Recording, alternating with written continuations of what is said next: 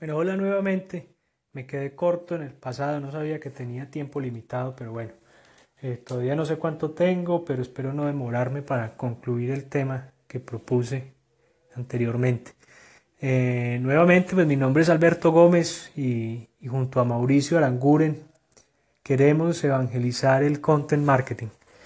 También me gustaría invitar a la charla a, un gran amigo y, y para mí un mentor, Antonio cambronero, eh, que creo pues que puede aportar mucho a, esta inquietud que, me, que nos surgió, que me surgió, que nos surgió a Mauricio y amigo, que le planteaba yo a Mauricio, y es eh, eh, si el SEO es inhumano.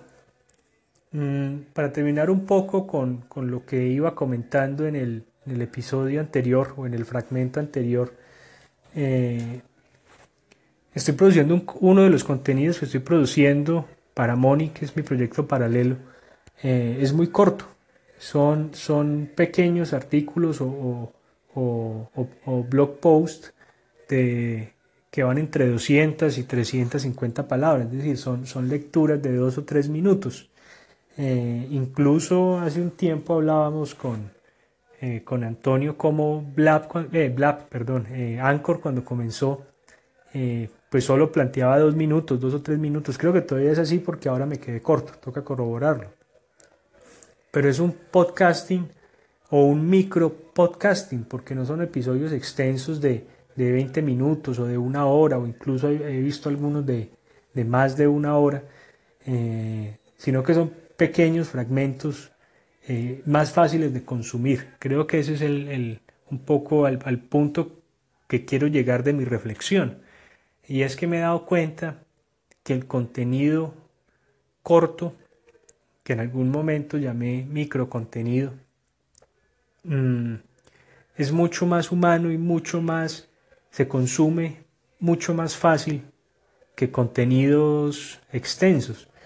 Eh, por supuesto estamos en un nivel diferente de consumo, pues no estamos hablando de, la, de la, persona que, que lee mucho o de la persona que oye mucho podcast o de la persona que pasa mucho tiempo en YouTube, si no estoy captando la atención de otro público, sobre todo en medios sociales. Entonces, un ejemplo puede ser, por ejemplo, las historias de Instagram eh, o puede ser el mismo Snapchat que nació como, como un medio social eh, centrado en el chat eh, con unas características de video cortas y además de eso temporales, porque es contenido que se autodestruye en 24 horas. Eh, Medium, que es la plataforma de publicación de Twitter, lanzó eh, las series, que es muy parecido a las, a las historias de Instagram. Facebook está implementando lo mismo dentro de su aplicación. Eh, el consumo de video, los estudios dicen que el video en formato vertical se está consumiendo más y sobre todo videos cortos. Mm, entonces, eh, para concluir un poco y dejar la, reflexión o la discusión abierta, bienvenido pues a todos los comentarios. Eh, no, sé, no sé hasta qué punto el SEO sea inhumano, pero creo que muchas veces la persona, la gente piensa mucho más en escribir, como dicen, eh, para Google y no para su audiencia. Eh, y un poco mi aporte es eh, que los microcontenidos pueden jugar un papel muy importante, no solo en, una estrategia de marketing de contenidos, sino también en, en, que es un marketing más humano. Es un marketing donde yo puedo comunicarme más libremente y sin tantas condiciones con mi público y con mi audiencia, a través de videos cortos o de episodios de podcast cortos o de, o de, o de boletines o eh, de, boletines de correo también muy cortos, pero lo que estoy creando es eh, agregándole valor a mi audiencia, entregándole un poco lo que sé, dando paso a, conversaciones además. Eh, recordemos que Twitter es una plataforma de microblogging cuyo límite de caracteres es 140.